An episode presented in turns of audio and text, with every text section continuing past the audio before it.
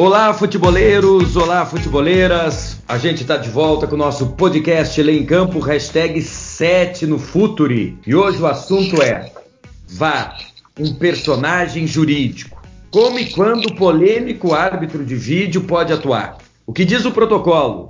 O protocolo do VAR é também uma regra do jogo? E a justiça esportiva? Como ela tem se comportado? Apesar de muito falado, o VAR ainda traz muitas interrogações. Então vamos atrás das respostas, perguntando para as pessoas certas, os especialistas. O podcast Lê em Campo, hashtag 7, já está no ar. Futuri apresenta Lei em Campo.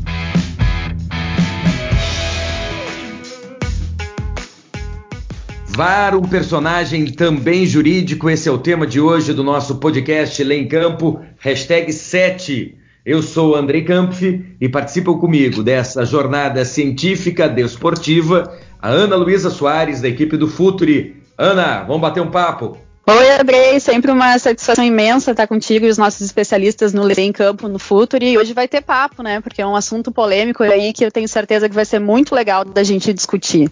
Bacana. Com a gente também o Paulo Feus, que é advogado especializado em direito desportivo, membro da Academia Nacional de Direito Desportivo. Tudo bem, Paulo? Prazer contar contigo. Boa tarde, Andrei. Boa tarde.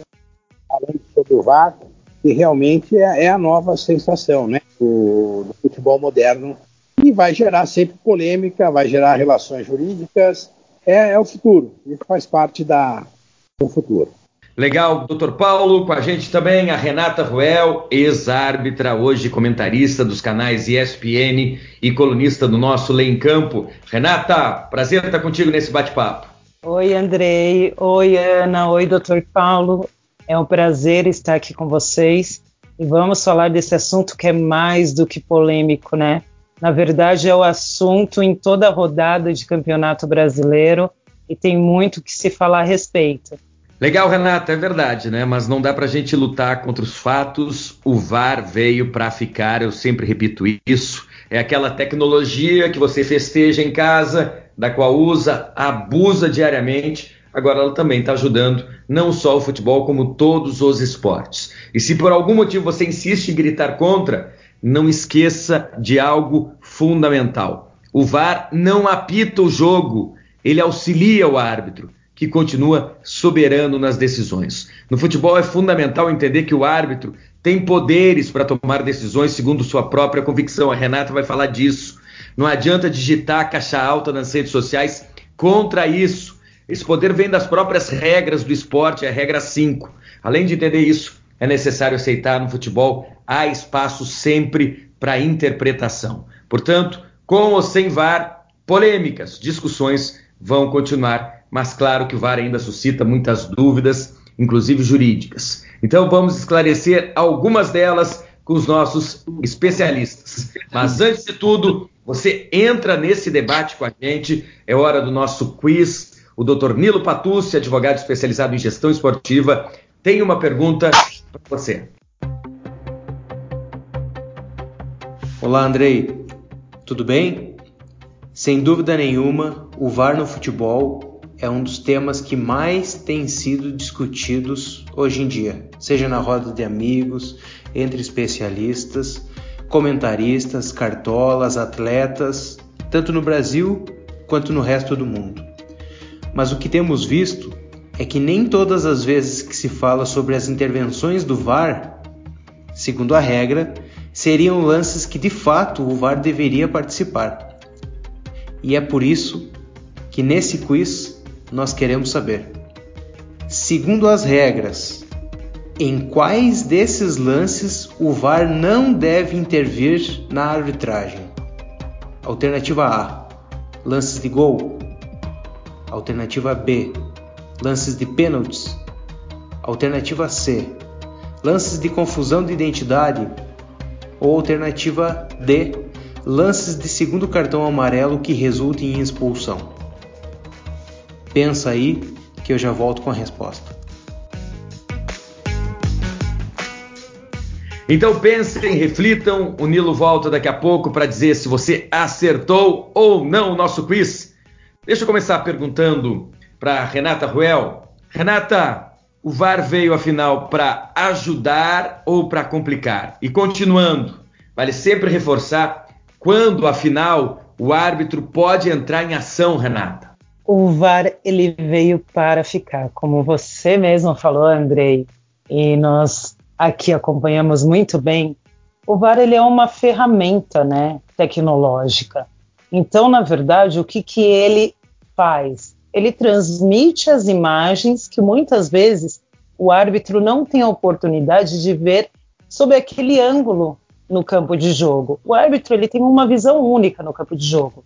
Ou o árbitro ou o assistente em, em faltas, em lances de impedimento, é, numa questão se a bola saiu ou não.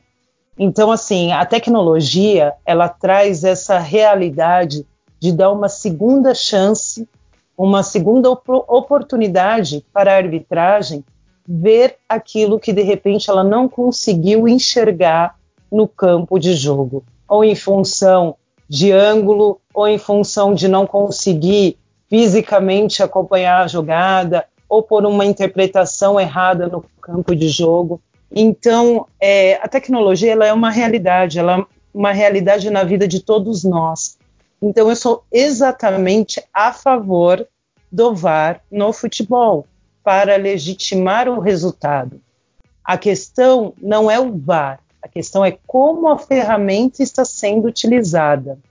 O problema está na mão de obra, vamos dizer assim, na manipulação da ferramenta, na capacitação de quem utiliza essa ferramenta. E eu, aí eu não vou nem falar só da, dos árbitros, eu vou falar até do próprio técnico de imagem, porque a gente não tem como hoje a gente não comparar o uso do VAR na Premier League com o uso do VAR no Brasil.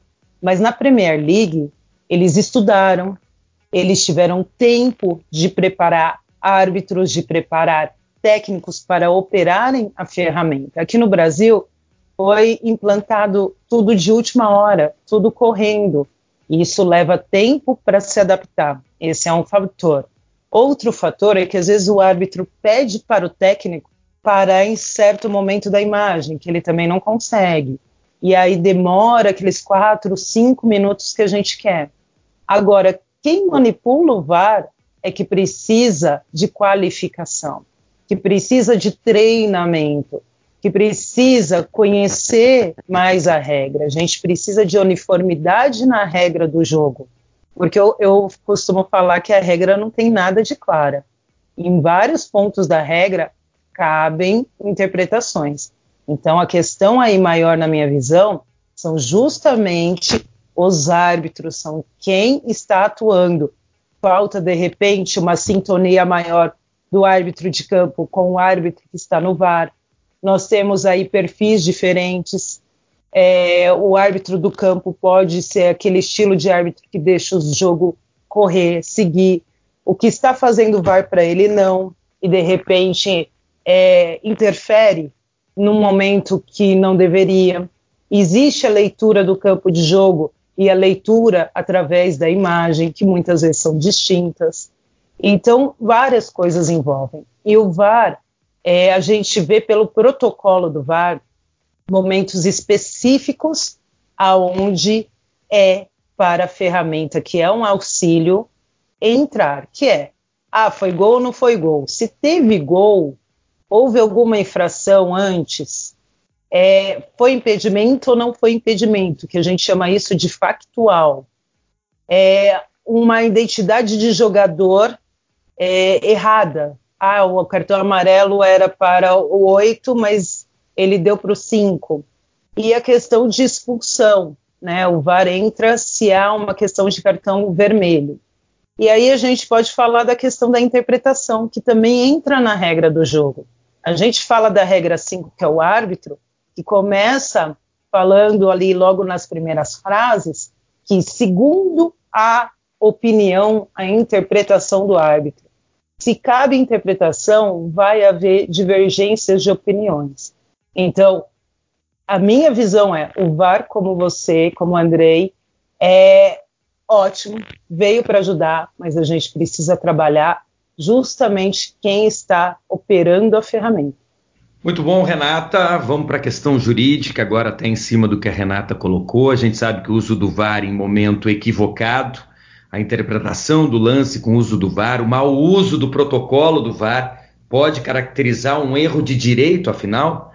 Lembrando que erros de direito e prova cabal de interferência externa podem sim determinar a anulação de uma partida, algo que é muito raro na justiça esportiva. O Dr. Paulo Feus vai esclarecer para nós agora por quê, mas só para a gente entender que a justiça esportiva é, é, ela é muito resistente a anular uma partida porque ela trabalha sempre tendo como base o princípio da estabilidade da competição, por isso são raríssimos os casos de anulação e prova cabal de interferência externa e erro de direito são exceções que dão causa a uma anulação de partida. Afinal, Dr. Paulo Feus, uso errado do VAR, por exemplo, ele sendo acionado em um momento não permitido pelo protocolo, ele pode gerar uma anulação da partida via justiça esportiva? Bom, é, sempre as questões polêmicas do VAR são levadas para discussão. Nós temos que separar o que é erro de direito e erro de fato. A anulação da partida só poderia ocorrer quando tivesse erro de direito. É, e, enfim, a, a, meu ver, os erros do VAR são erros de interpretação. Então, mesmo com o uso indevido do protocolo, é, enfim, ele traria um erro de fato. Ele não, na meu ver, assim, não salvo o melhor juízo, a minha opinião pessoal, nós estaríamos falando aqui de erro de fato e, na verdade, não poderia ter uma anulação na partida, como já tivemos nos dois casos, né, onde foram pretendidos isso, né, e a justiça falou assim, olha, não, não, é, não é momento de, de anular, até porque é, é, a justiça desportiva ela tem que trabalhar com essa questão excepcional mesmo, porque a anulação da partida ela é, ela, ela é algo raro, até porque ela, tem, ela é via excepcional. Nós estamos tratando da exceção, da exceção, da exceção. Ela não pode ser regra. Então, se qualquer erro do VAR for levar para consideração, o grande fato é nós temos que aprender a conviver com o VAR. É, o VAR está passando num momento é, de, de aprendizado, está se aprendendo, o árbitro está se aprendendo a usar o VAR, os técnicos estão se aprendendo a usar o VAR, a justiça desportiva vai ter que aprender a julgar o VAR.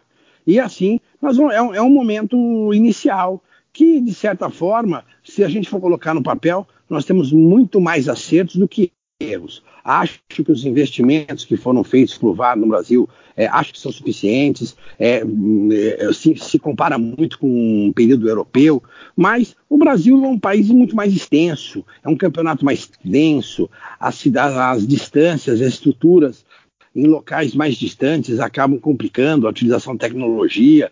Então nós temos que entender um pouco o culturamento efetivamente do nosso país, a logística, enfim, e tudo mais. Creio eu que os erros de VAR, os que estão acontecendo nesse momento, não gerariam anulação de partida. Ana, contigo. Diferentemente do que a gente viu acontecer em outros campeonatos, Renata, e citou muito bem ali a Premier League, né, que é o nosso maior exemplo, e onde a gente acaba olhando nesse momento. No Brasil, o VAR foi implementado quase de imediato e até por uma questão legal, para a gente não ter uma regra nova, né, uma alteração no meio do campeonato. Mas o que a gente tem visto até agora é que nem os árbitros, nem a torcida, nem os dirigentes, né, nem acho que os comentaristas também sabem muito bem uh, o que fazer com essa tecnologia que a gente pensou que seria uma solução quase total dos problemas de arbitragem. Para ti, como que a gente vai conseguir ao longo do tempo e com esse uso seguir mais a risca o protocolo do VAR, que era para ser sucinto, né, no início? Oi, Ana, eu vejo muito é, a questão de adaptação, primeiro. Então, a gente, assim, implementa algo novo, é, é normal você ir encaixando coisas que você percebe que não estão dando certo, você de repente imaginar, é, não se pode mudar o protocolo né, e as regras de uma hora para outra a International Board ela realiza ali os estudos dela e o que ela aprova é uma vez por ano. A mudança nas regras vem um, uma vez por ano e isso hoje inclui o VAR. Nesse caso, a gente vai percebendo alterações que devem ser feitas no VAR com o passar desse tempo, ajustes que devem ser feitos. É, a Premier League, por exemplo, ela já tem um protocolo mais específico que é até interessante, porque ela não segue exatamente a regra do jogo da International Board e da FIFA para o protocolo do VAR. Então ela criou algumas coisas para ser usada de forma que minimize as polêmicas e os erros no futebol inglês. Eu acho que esse é um ponto. O outro ponto, que na verdade, aí eu acho que não é o problema do VAR, é o problema da arbitragem, e que para mim não é de hoje. É um, um, um, problema que eu vejo já há anos, vou ser sincera, acho que desde que eu entrei na arbitragem uniformidade de critérios, a regra ser mais clara e não tão interpretativa. A gente vê hoje muito em questão de interpretação se foi mão ou não foi. Quantas vezes a gente não discute, olha, mas essa mão vai dar, o jogador nem viu. Olha, essa mão realmente aí foi sem querer, mas bloqueou uma bola que iria para o gol. A questão da mão hoje ainda cabe muita interpretação. E aí, a imagem é uma só. A imagem do VAR, ela está lá. Eu, você, todos estamos vendo a mesma imagem. E mesmo assim, aparecem divergências de opiniões. Aparecem interpretações diferentes, mesmo baseado na regra. Quem conhece a regra do jogo? Então, você pega árbitros muitas vezes assim perdidos por não saberem o que fazer no campo de jogo. Um árbitro é, pergunta sobre um lance polêmico para um instrutor. Aí o amigo dele pergunta para outro instrutor. Chega para eles duas informações distintas sobre o mesmo lance, vinda de, vinda de instrutores. Isso confunde a cabeça do árbitro. Então, é, é isso que eu bato muito na tecla. O problema não é o VAR. O problema está justamente em quem utiliza a ferramenta, na falta de uniformidade de critérios, em deixar a regra mais simples, muitas vezes, e mais clara em algumas situações. Porque quando cabe interpretação, cada um pode ter a sua, e uma diferente da do outro. Mas eu acredito que isso seja justamente uma questão de tempo, de calma, porque a gente vê a ferramenta funcionando na Inglaterra, não que lá não tenha polêmicas. Muitas vezes você vê lances interpretativos no campo de jogo, que você olha aquele pênalti que o árbitro marcou lá no jogo Liverpool e, e City, e você fala assim, nossa, eu não concordo mas é interpretativo e lá o VAR respeita a interpretação do árbitro em campo. O árbitro viu, ele interpretou, vai manter a decisão dele no campo de jogo. Então, assim, é, a, a questão de você investir hoje, para mim, não é mais no VAR. A, questão de investir hoje é na instrução e na qualificação dos árbitros. E isso precisa ser visto de forma diferente. A gente fala aqui, a gente está falando de lei em campo, a gente pode falar da profissionalização da categoria. Existe a lei 12.867 que fala da regulamentação da profissão de árbitro, mas ninguém é profissional, pode ter atitudes de profissional, mas não tem ali sequer um contrato com as suas federações, sequer um contrato com a CBF para atuar em jogos. Isso, para mim, se torna um problema sim. A maioria dos árbitros, eles têm outro trabalho, a maioria dos árbitros, eles treinam por conta própria e muitas vezes não tem nem onde treinar. Eu treinava na rua. Então, muitas coisas precisam ser vistas de forma diferentes pra, para serem melhoradas e aí você melhorar justamente a qualificação. O VAR, a tecnologia está lá. A gente pode falar de uma tecnologia de repente mais avançada, e de uma transparência. Eu acho que outro ponto que a gente pode bater aqui é a questão da transparência. Nós tivemos agora é, o jogo do Flamengo contra o Atlético Paranaense, onde tem um pênalti dado no campo de jogo, e aí o VAR chama o árbitro para mostrar algumas imagens e o árbitro volta atrás, como já foi dito aqui, o árbitro é soberano, a decisão final é do árbitro de campo. Ele volta atrás e decide anular o, o pênalti. Por que não a transparência que nem é feita na Inglaterra? Essa questão de vamos mostrar a imagem que o VAR está analisando, aqui já até está sendo feito. Por que não liberar o áudio? Qual é a conversa que eles estão tendo entre eles? Eu acho que essa transparência ajuda a tirar dúvidas. Ah, aquele lance de impedimento. Ah, mas essa linha para mim eu, eu desconfio dela. Por que não mostrar que nem a gente vê na Premier League desde o início do processo de puxar a linha do impedimento e não mostrar somente a foto final? Tudo isso colabora para uma credibilidade maior, não só do VAR, como da arbitragem senão a gente vai começar a colocar em xeque algo que veio para ajudar. Realmente, a impressão que a gente fica é que o VAR é, um, é, uma tecnologia que veio antes de alguns outros ajustes que deveriam ter sido feitos e que podem ainda ser feitos na arbitragem, né? E para a gente ter mais clareza, mais transparência também, como tu disse. E eu imagino, porque quando a gente começou a falar em VAR, a ideia que se tinha era muito de que a tecnologia, a imagem, ela começaria uh, a nos dar mais segurança e acabar um pouco com aquelas discussões intermináveis sobre arbitragem. E hoje o que a gente tem são discussões intermináveis sobre o VAR.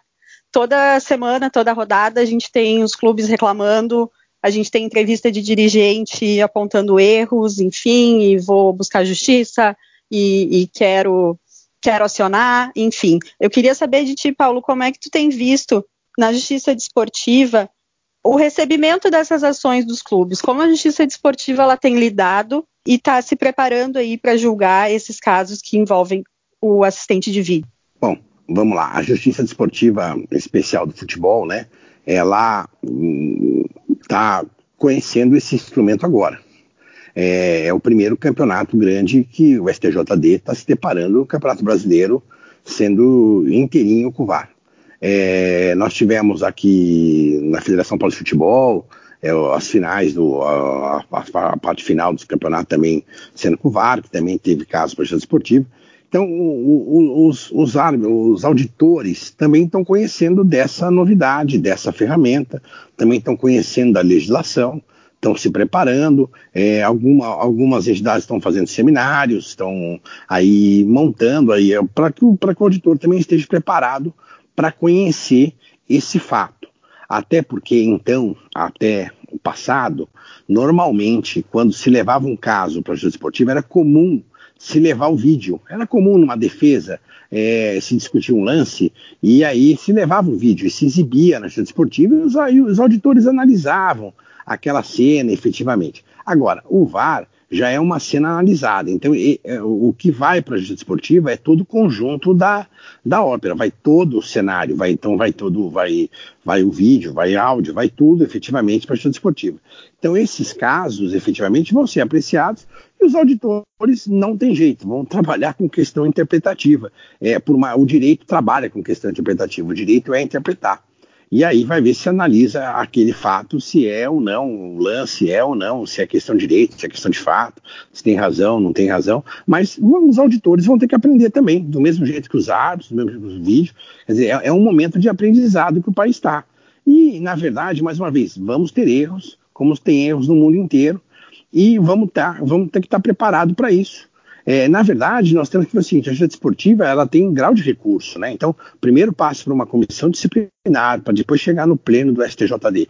Então, é, se a comissão disciplinar errar, vai ter o pleno para revisar. Então, é, eu, eu acho que a tendência, a tendência é que isso venha melhorando, que isso vá melhorar com o passar do tempo e, vá, e vão surgir problemas novos. Cada vez que a gente achar que consertou um problema, novo fato vai vir, porque a gente corrige um fato e acaba vindo outro.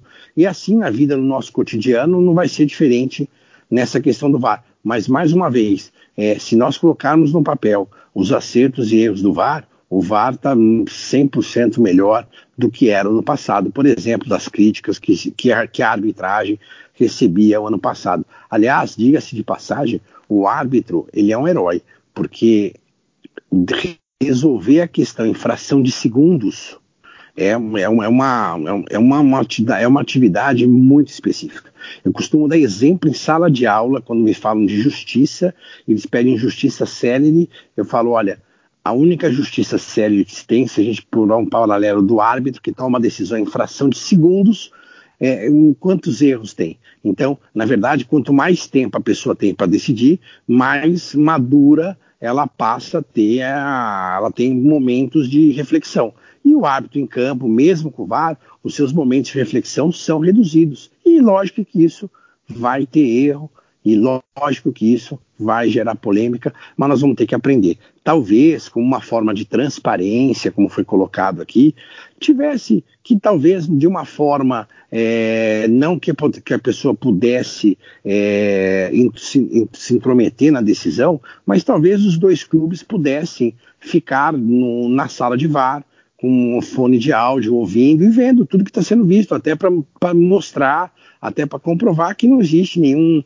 indício, nenhuma manipulação, nenhum fato. Talvez fosse uma ideia de que essa transparência chegasse de uma forma que não inviabilizasse a competição. Legal, vamos continuar falando sobre transparência, que o Dr. Paulo colocou agora, a Renata também reforçou na resposta à Ana, porque eu quero lembrar do julgamento do jogo entre Botafogo e Palmeiras, Renata, pelo brasileiro, e lembrar que ele foi histórico menos pelo resultado, pela decisão da justiça, que seguiu o padrão do tribunal, não reconhecendo erro de direito, mantendo o resultado de campo, vitória do Palmeiras. Mas o caso em questão abriu pela primeira vez no STJD a caixa preta do futebol. A conversa entre os árbitros durante o jogo foi divulgada no julgamento do STJD. A própria FIFA, a gente sabe que resiste à ideia de liberar o áudio para a justiça mas por determinação do Leonardo Gaciba, que é o chefe de arbitragem da CBF, a partir de então ele está liberado sempre que solicitado pela Justiça Esportiva.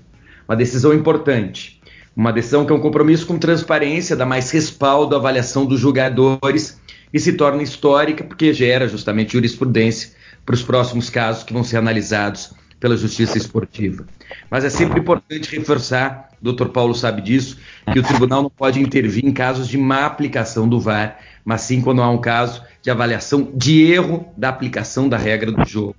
Renata, por que, que há resistência entre os árbitros de divulgar essas conversas? Você não acha que elas seriam importantes até para legitimar a decisão da arbitragem nesse momento em questão? Como o doutor Paulo disse, é uma decisão de fração de segundos e erros acontecem. Eu acho assim, André, até em cima do que o Dr. Paulo falou, do árbitro ser um herói e ele ter que decidir ali em frações de segundos, é, eu, eu, estou lendo o livro, ele, ele fala que o árbitro ele toma, em média, em um jogo, em torno de 200 decisões. Mas isso é o que ele toma ali, que ele decide ele analisa em torno de 1.200 lances durante um jogo. Desses lances, 30 são ambíguos, que pode dar dupla interpretação. Então imagine, ele analisa em torno de 1.200 lances, ele decide 200 vezes, 199 correta, se ele erra um lance, muitas vezes ele é crucificado.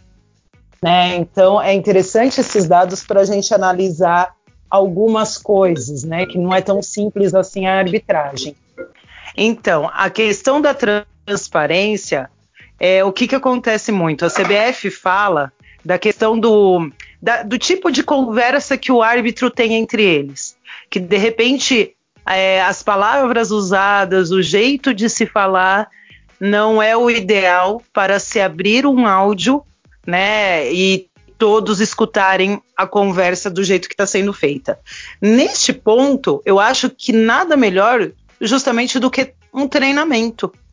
É, quando a gente usa o rádio, aquele rádio, aquela comunicação que vocês veem com o árbitro no campo de jogo, aquele rádio, ele também é para ser usado de formas pontuais, com palavras pontuais. O árbitro ele não fica ali conversando a equipe de arbitragem não fica ali conversando. Então você vai falar falta, você vai falar impedimento, você vai falar, olha os dois jogadores, o 5 e o 8 que estão se estranhando. é isso que funciona naquele rádio que o árbitro usa durante o jogo ali entre a equipe. Com o VAR, por que não você treinar para falar coisas pontuais? Olha, esse lance aqui, para. Olha, pode ter tido um pisão. Preciso analisar se teve impedimento. Eu preciso dessa câmera. É, e aí, dentro disso, lógico, o árbitro vai estar falando com o árbitro no campo. Espera, não reinicie o jogo que eu estou revisando palavras, frases pontuais para não sair fora. O árbitro, eu falo que ele não tem o que esconder. Se ele não tem o que esconder, mostrem a, a, o áudio, abram um áudio. Eu não vejo problema, como o Andrei disse, de abrir a caixa preta. Em nenhum dos meus jogos, em nenhum dos momentos, eu tive problema em falar o que a gente conversou, porque são coisas do jogo, são coisas normais e naturais do jogo. Você ouve o árbitro falando com o jogador, sabe? Então não tem, não tem problema. Só que isso aumenta a credibilidade. Todo mundo fica questionando. Naquele lance, ah, que teve, deram um pênalti e depois voltaram atrás. A imagem não é clara, o lance é interpretativo. Por que, que a arbitragem voltou atrás? Se de repente não abrir o áudio do VAR, eu vou dar uma outra sugestão. Por que, que o árbitro não vem a público dar uma entrevista? Qual o problema do árbitro vir a público da entrevista? Não precisa ser necessariamente após a partida, mas no dia seguinte. Depois que ele foi para casa, que ele analisou, que ele viu o lance, porque o árbitro vai errar, infelizmente vai errar. Com o VAR, esses erros têm que ser minimizados, sem dúvida nenhuma. Chegar praticamente zero, na minha opinião. Mas qual o problema do árbitro vir a público explicar o que aconteceu? Eu não vejo problema. E aí, ah, então o árbitro não vai dar entrevista? Então abre o áudio, vamos fazer uma coisa transparente, vamos mostrar que a arbitragem não tem nada a esconder. Porque a sensação que dá quando você coloca o VAR, o árbitro, numa bolha, é que tem algo a esconder. E não tem. E a arbitragem precisa dessa transparência para ganhar credibilidade. A arbitragem toda rodada, ela é ali sacrificada por dirigentes, por, por jogadores, treinadores e por torcedores. Por que não mostrar o outro lado? Olha, eu marquei isso, por isso, por isso e por isso. Ah, de repente vai errar? Vai errar, mas pelo menos foi lá e falou o que aconteceu para cometer o erro. Então, eu sou muito a favor de abrir o áudio ou, no mínimo, o árbitro vir a público falar o que aconteceu no lance e por que tomou a decisão. Oi, vamos voltar então a falar sobre esse caso do Botafogo contra o Palmeiras que ele trouxe pela primeira vez a discussão jurídica sobre a anulação decorrente do VAR. O árbitro não pode voltar atrás depois de reiniciada a partida, Renata sabe disso, Dr. Paulo também, isso é a regra do jogo. A tese do Botafogo era essa, de que o árbitro havia reiniciado a partida, depois a paralisou para olhar o lance e confirmar. No protocolo do VAR, confirmar o pênalti. No protocolo do VAR, está escrito que erro de procedimento aí que está o problema. Não é caso de anulação de partida, está no protocolo do VAR. Como não houve prova cabal, apito do árbitro, confissão, nada que convencesse o mundo de que ele tinha reiniciado o jogo, o pênalti foi marcado e o Palmeiras acabou vencendo a partida. Mas o STJD entendeu ali, doutor Paulo, que mesmo se o jogo tivesse reiniciado, isso seria irrelevante, já que o erro do cumprimento do protocolo não caracterizaria um erro de direito. Então o jogo seguiria. Doutor Paulo, protocolo é regra. Teria que mudar esse item que diz que ele não dá causa anulação de partida?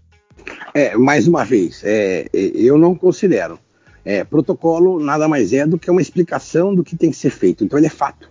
Ele não é, ele não é, ele é uma linha de conduta que qual, uma, qual a melhor maneira de você seguir, é, enfim. E o protocolo, e, e, a, nós temos descobrir se ele é vinculante ou não é vinculante. Quer dizer, a, a que ponto que você traz isso? O, o, protocolo nada mais é hoje do que um apêndice efetivamente da regra. Então, ele não, ele não vai, a meu ver, ele não vai afetar a questão, a questão de direito. Para mim, das formas que está sendo feita, esse caso do Palmeiras e Botafogo, eu acho que foi uma, um grande marco, como você mesmo disse, que ele abriu realmente, mostrou para o STJD, o, STJD teve, teve a possibilidade de ouvir tudo, de ver tudo, e de certa forma, julgar com tranquilidade, né? Julgar com tranquilidade. Aquilo que o árbitro não teve em campo, o STJD teve a tranquilidade no, no julgamento, e de forma bastante serena, foi o seguinte, olha, é erro de, de fato, não vou, não vou trazer anulação da partida aqui.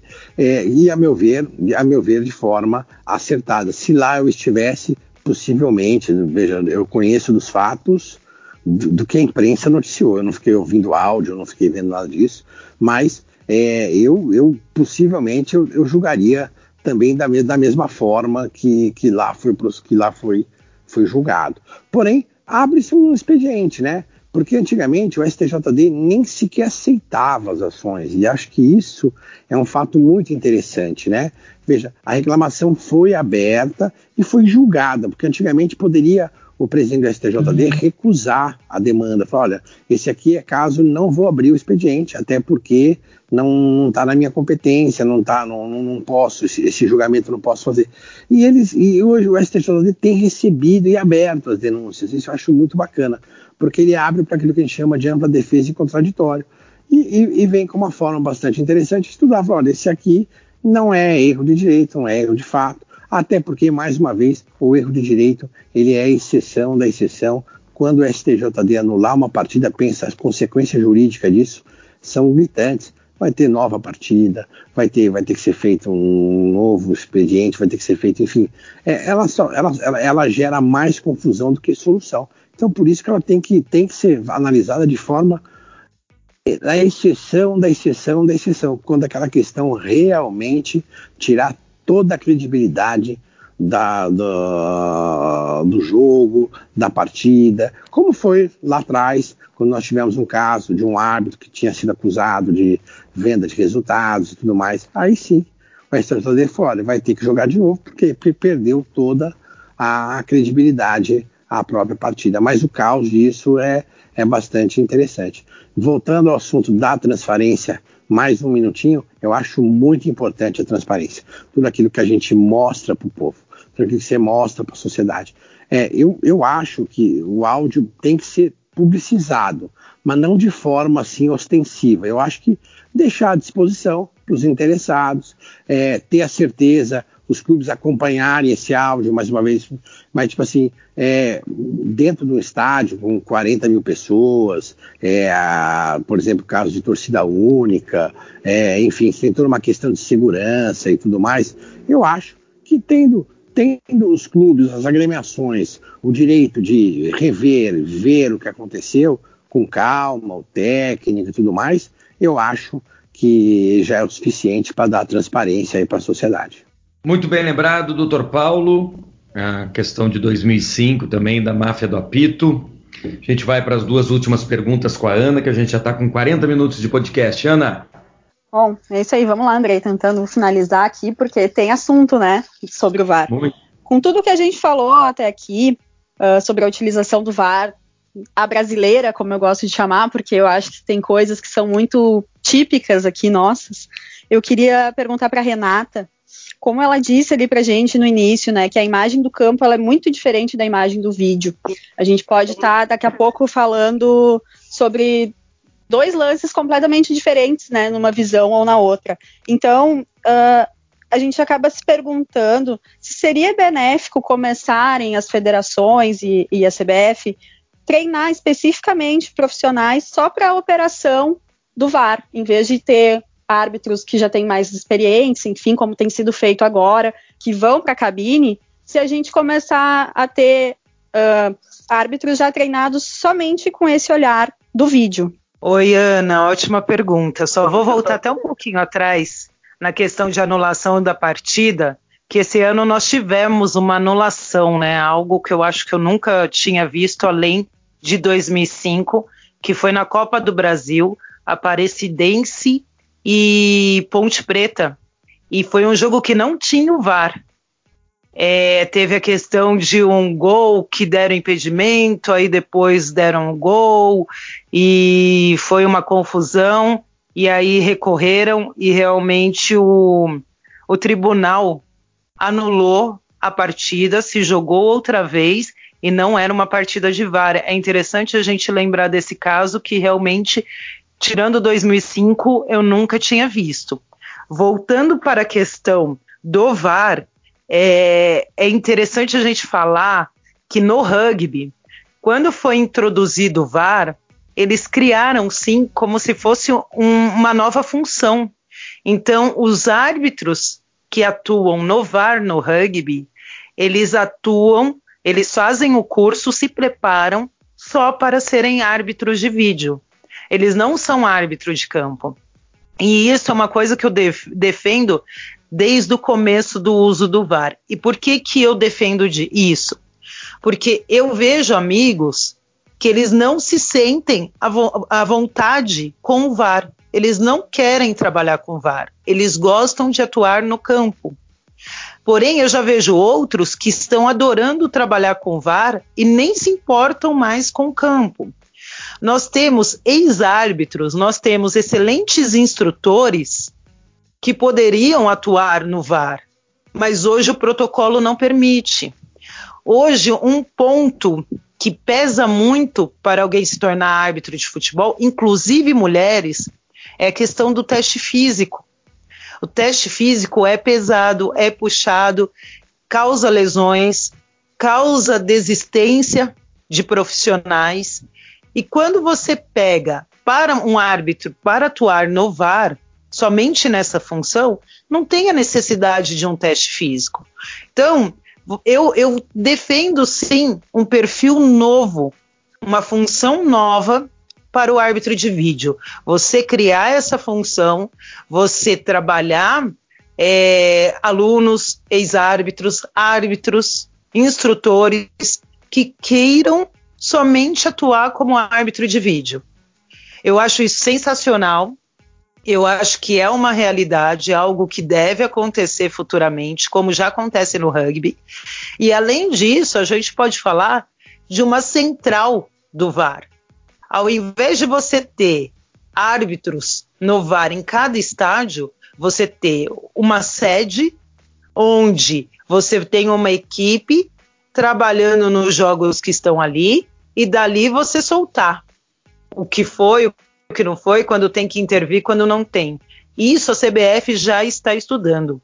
A CBF fala que a dificuldade é que o Brasil é muito grande e a questão de você puxar fios de fibras ótica para conseguir montar uma central. Mas já está sendo pensado sim. Então eu acredito que seja uma realidade, não sei se tão breve, mas uma realidade. E eu sou a favor. Muito legal, Renata. Eu concordo bastante contigo nesse ponto, inclusive sobre essa central do VAR, que eu acho que no começo da implementação aqui no Brasil, todo mundo se perguntava, né, porque os clubes falavam bastante no custo, que seria bem alto para implementar em todos os estádios, e é, é uma, uma, opção que eu acho que deveria ser bem pensada. E a, ali, como a Renata falou, da, da partida entre a Aparecidense e a Ponte Preta, eu queria perguntar para o Paulo uh, se esse fato que aconteceu, né? Que não, não tinha o VAR naquela partida especificamente, mas a, a prova de vídeo, enfim, a, as imagens do que aconteceu no jogo, elas serviram na justiça desportiva para levar essa anulação da partida. Como é que a gente tem hoje em dia uh, o peso do VAR como prova? A gente pode dizer que ele tem servido de prova, por exemplo, quando o árbitro deixa de marcar alguma coisa e até quando ele deixa de consultar o próprio VAR a gente tem como levar isso para a justiça desportiva e ter algum tipo de, de resolução? Bom, vamos lá. É, são, na justiça desportiva é, impera o que nós chamamos de devido processo legal. É, o que significa dizer eu, eu tenho direito à ampla defesa e contraditório. Eu posso usar de todos os meios de provas possíveis, né? É, o que se usava muito antigamente era o vídeo, era comum, né? É, eu até brincava porque eu, eu, eu, estive na justiça esportiva um, há muitos anos atrás, né? Eu até brincava, eu falava assim, ah, quando o advogado não traz o vídeo é porque, com certeza, no, o fato não é tão claro assim como ele está falando, né? E mas hoje em dia todos os jogos são são filmados, né? É, então nós temos um universo muito grande de provas e todas essas provas podem ser produzidas, as, do, as que foram usadas pelo VAR, aquilo que o VAR deixou de fazer, aqui então veja, nós temos aí punição com o cartão vermelho que a pessoa recebe, ela pode ter pedir para ter uma punição, mas olha, eu não merecia receber esse cartão, vai mostrar, enfim, você tem uma série de fatores que vão poder trazer aí. Eu acho que a tecnologia veio para ficar, vai introduzir. Os, os auditores todos os esportivos vão ter que estar preparados para isso.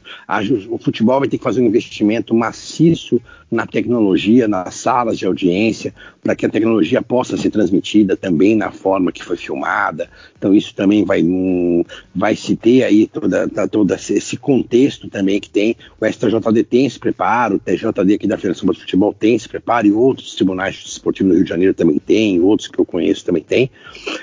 É, e nós temos que ver que é, essas situações que de erro de fato e o direito que vão para julgamento sempre vão levar a decisões polêmicas. Esse caso da Palestina que foi trazido aqui muito bem lembrado pela Renata, que eu tinha me esquecido que tinha acontecido esse caso, é, é, e é um caso que foi na Série B, quer dizer que, que às vezes a própria imprensa vai deixando um pouco de lado, né? Porque se fosse na Série A seria um, a Segunda Guerra Mundial, mas na, na, nesse caso foi levado e o STJD entendeu que era nação. Eu não concordo com o julgamento que eles tiveram.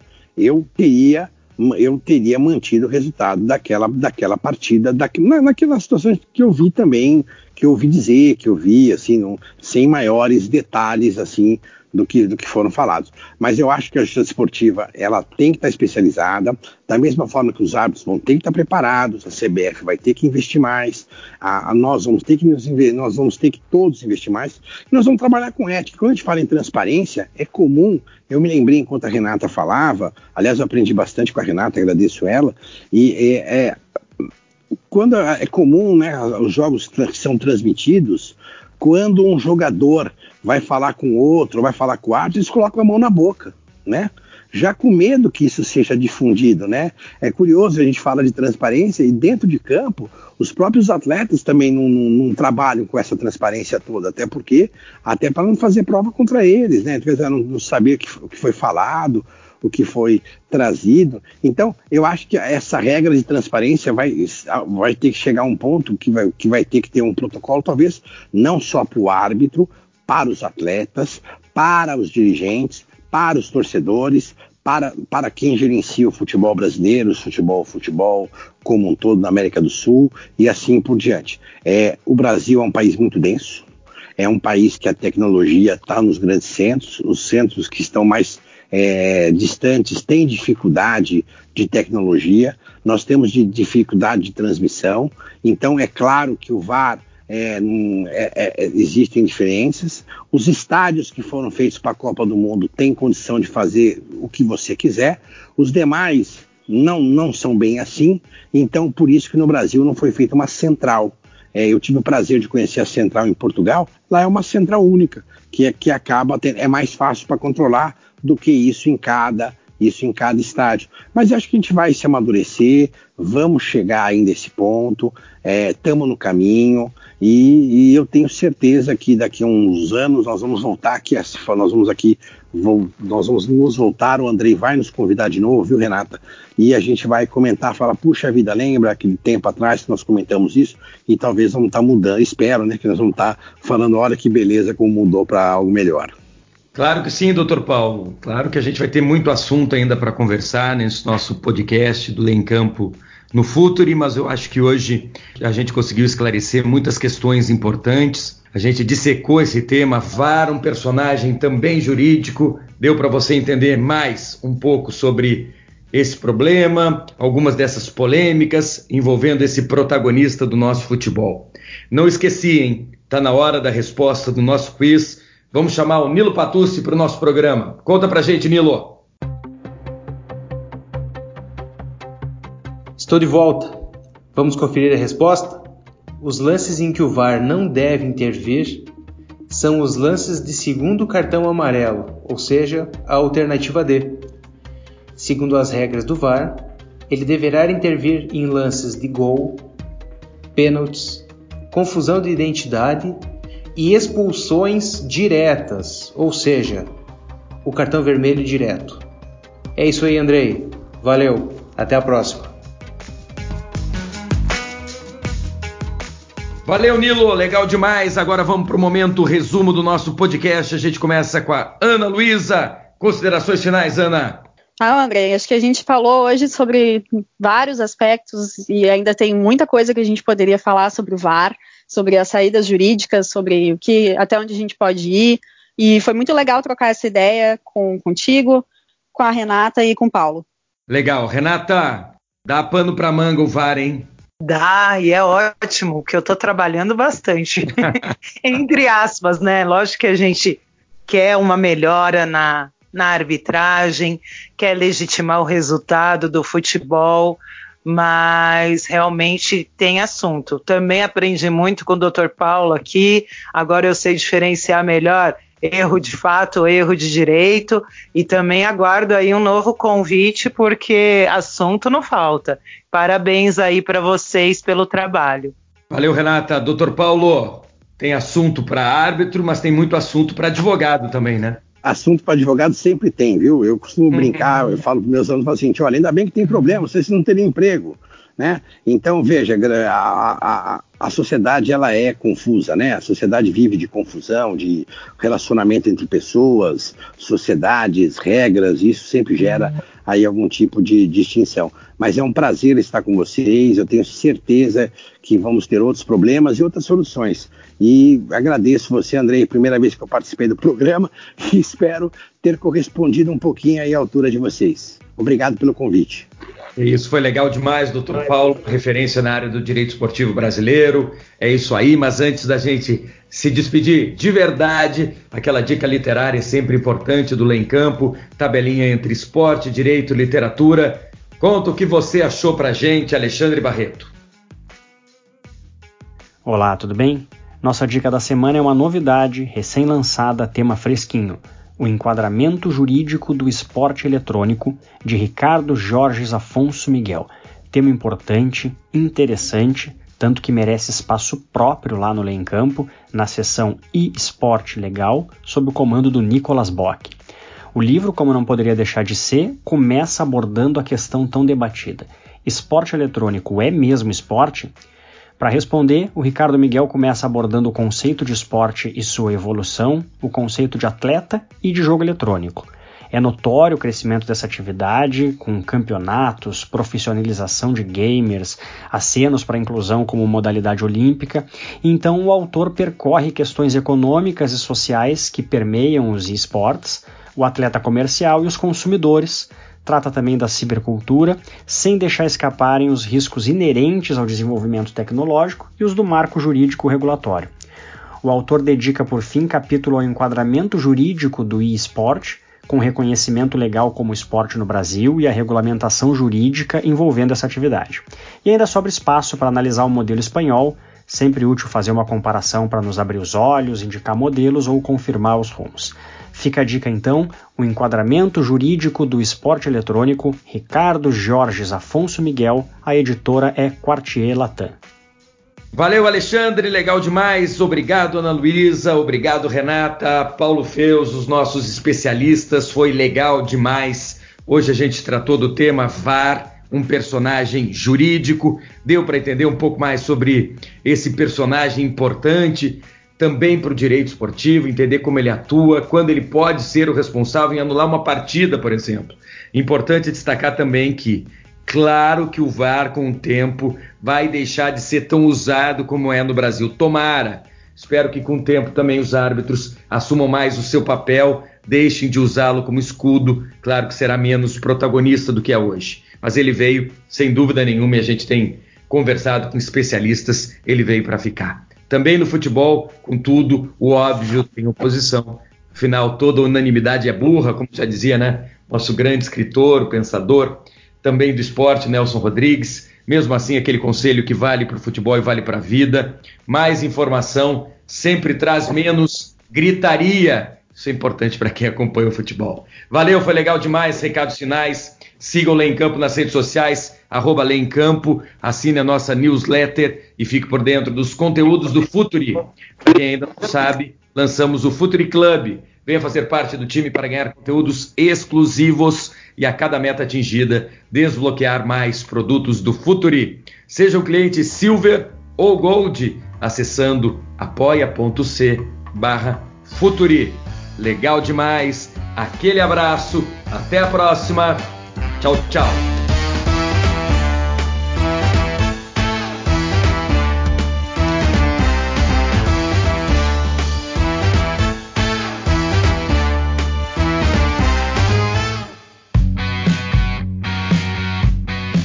Futuri apresentou Lei em Campo